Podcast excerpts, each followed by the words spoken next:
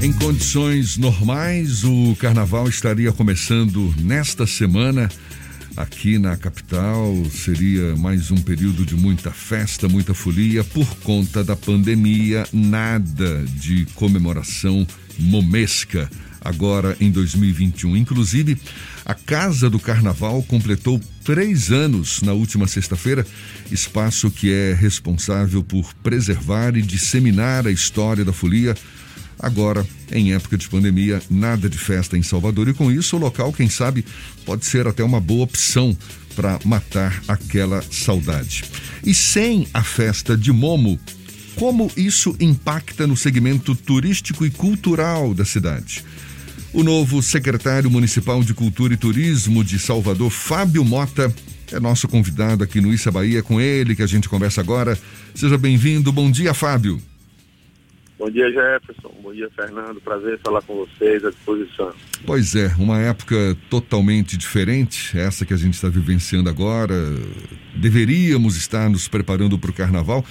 A prefeitura já tem uma estimativa do prejuízo para os cofres públicos a partir da não realização do carnaval este ano aqui em Salvador, pelo menos na data prevista, que seria agora já a partir do fim de semana, secretário? Bom, nós temos um comparativo com relação ao ano 2019. Em 2019 nós recebemos aqui mais de 800 mil turistas que deixaram divisas importantes. Você conhece bem a cidade, você sabe que Salvador é uma cidade que não tem grandes indústrias, que tem uma relação direta com o setor de serviços. O carnaval, ele alimenta toda uma cadeia do entretenimento até as pessoas do comércio, enfim, dos bares, dos restaurantes tem uma estimativa de 1 bilhão e 700 mil reais que deixou de circular no carnaval por não ter tido o carnaval em função da pandemia. É, nós montamos algumas ações é, com o intuito de tentar minorar essa, essa, esse prejuízo muito grande para a cidade, como, por exemplo, ações que diz respeito ao turismo interno nesse momento. As pessoas sem poder viajar, principalmente para fora do país. Nós montamos uma campanha é, para incentivar o soteropolitano, o baiano, para conhecer a capital, conhecer a cidade de Salvador. Nós temos estando muitos êxitos nessa campanha. Nunca o pessoal do interior do estado esteve tanto nos hotéis da cidade de Salvador. É, e é isso, é um, uma perda muito grande para todo segmento, para toda a cadeia.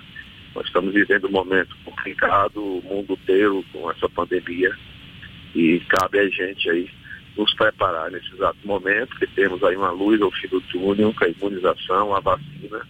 Infelizmente a vacina não chegou na quantidade que todos é, queríamos, então nós temos que agora aqui nos preparar para o segundo semestre, entendemos que tem uma demanda reprimida muito grande na área do turismo, e com a imunização no segundo semestre nós temos certeza que teremos uma retomada, uma retomada rápida em função dessa demanda reprimida.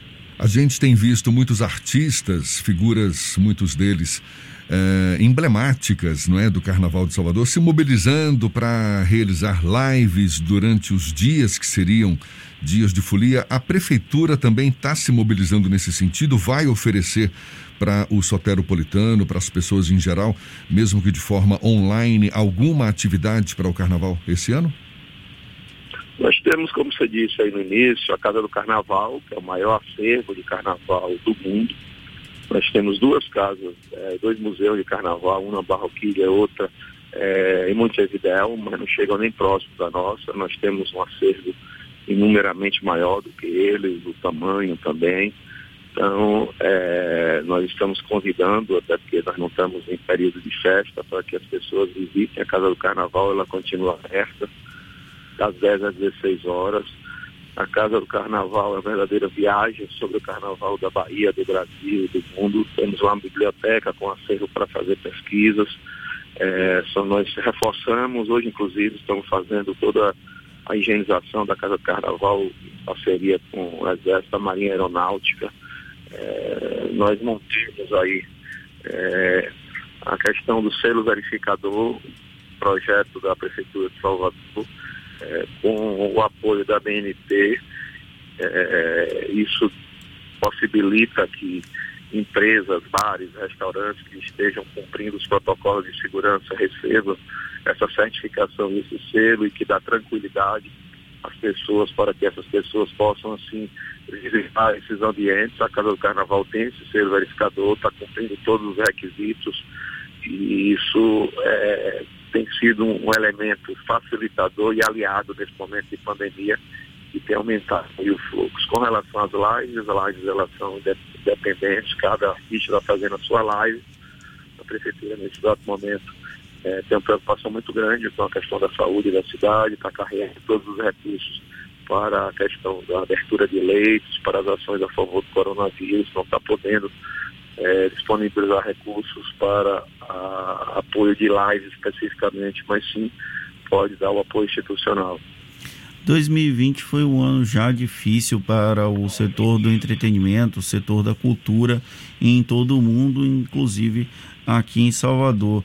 Existe algum tipo de discussão ou debate dentro da Secretaria de Cultura e Turismo aqui de Salvador para aumentar o suporte ou pelo menos acelerar o processo de discussão sobre a retomada do setor de entretenimento e a retomada das atividades culturais plenas aqui na nossa cidade, Fábio Mota? A discussão é válida, mas você sabe, Fernando, que isso está muito vinculado à imunização das pessoas e a questão acompanhamento da pandemia. É evidente que nesse tempo todo ninguém ficou parado, se desenvolveu protocolos. Eu lembro que o ano passado se fez um evento experimental no Centro de Convenções. O Centro de Convenções é uma preocupação, nós temos um calendário de eventos para o ano inteiro, esses eventos vêm sendo adiados. Nós temos hoje um decreto do governador do estado que limita em 200 pessoas a quantidade de eventos. Estamos trabalhando no intuito de reforço desses protocolos. Essa semana nós teremos uma grande reunião com o grupo é, que administra o Centro de Convenções. Eles vão nos apresentar um outro formato de protocolo para eventos, está sendo feito em outros locais do mundo. E nós pretendemos discutir isso primeiro com o prefeito Bruno Reis, apresentar, e depois para que o prefeito faça a discussão com o governo do Estado, é, para que se estabeleça aí parâmetros para que a gente possa fazer essa retomada. É evidente que a gente é, é solidário com o setor do entretenimento, sabemos da cadeia, da quantidade de pessoas que estão sem poder trabalhar quase um ano na cidade de Salvador e estamos procurando soluções dentro dessa linha no sentido de, é, do reforço dos protocolos. Você atuou um tempo na área de turismo, ainda na época do governo federal, já faz alguns anos, passou por uma fase grande na Secretaria de Mobilidade da capital baiana. Como é retomar, retornar a esse setor, a essa relação com o ambiente turístico, com o trade, depois de tantos anos em um contexto de pandemia, Fábio Mota? Não é fácil. Eu fiquei sete anos na Secretaria de Mobilidade, né? Um ano na, na CEMUT, seis anos na Secretaria de Mobilidade, tudo tinha a ver com a relação à mobilidade da cidade de Salvador. Foi um aprendizado muito grande. Eu acho que eu pude contribuir aí nos projetos importantes, como o BRT, como a nova estação da Lapa, a integração dos ônibus com o metrô e outros tantos aí, regulamentação de mototáxi, transporte escolar, transporte turístico. Voltar para o turismo, para mim, é um momento, nesse momento não é fácil, já não seria fácil em momentos normais, mas nesse momento, mas não é um, uma área estranha, é uma área onde eu atuei, a nível nacional durante três anos e meio, então eu conheço as pessoas, conheço é, a relação é, com os órgãos federais, com os próprios órgãos estaduais. É um desafio, a Secretaria de Turismo da cidade de Salvador, ela além de toda a parte de turismo e de cultura, onde está lá a Saltur, onde está lá a Fundação, ela também é, é uma secretaria que executa obras, nós estamos nesse momento fazendo as obras retomamos as obras da Ola de Pitanga, de Estela Mares, de do Flamengo. Estamos aí concluindo a Casa dos Azulejos é, Azuis, esperando entregar ainda no mês de março. Temos uma outra grande obra, que é o Museu e o Arquivo Histórico da cidade. Você sabe que Salvador, ter sido a cidade, a primeira capital do país, tem documentos aqui exclusivos e únicos, importantíssimos. Nós estamos recuperando toda essa parte do documento, estamos fazendo um prédio inteiro para abrigar e para fazer esse museu. Então, é uma missão árdua, é, é um desafio que a gente está trabalhando muito é, para dar sequência ao belo trabalho que foi feito nesses oito anos pela gestão do prefeito Assemineto, que requalificou a cidade, a cidade de Salvador continua sendo aí o, destino mais desejado pelos brasileiros após a pandemia. É uma missão que a gente tem que continuar e para isso a gente tem que qualificar o destino, tanto do ponto de vista de infraestrutura quanto do ponto de vista é, de qualificação é, dos meios é, do turismo. Então nós estamos com um plano de trabalho desenhado nessa linha. Vamos buscar o reforço do nosso turismo de sol e mar. O turismo de sol e mar passa muito pela questão da Baía de Todos os Santos. Nós temos aqui a segunda maior baía do mundo, uma baía perfeita que pode ser desenvolvida nela várias atividades. nós estamos buscando isso, pretendemos agora é, refundar o Conselho Náutico da Bahia para começar a discutir a Bahia de Todos os Santos e buscar assim atrativos diferenciados. Enfim, é, Fernando, é um desafio muito grande, porém é uma área que nós já passamos, já conhecemos, vamos tentar usar a experiência que foi secretário nacional para tentar imprimir o ritmo aqui no turismo da cidade de Salvador.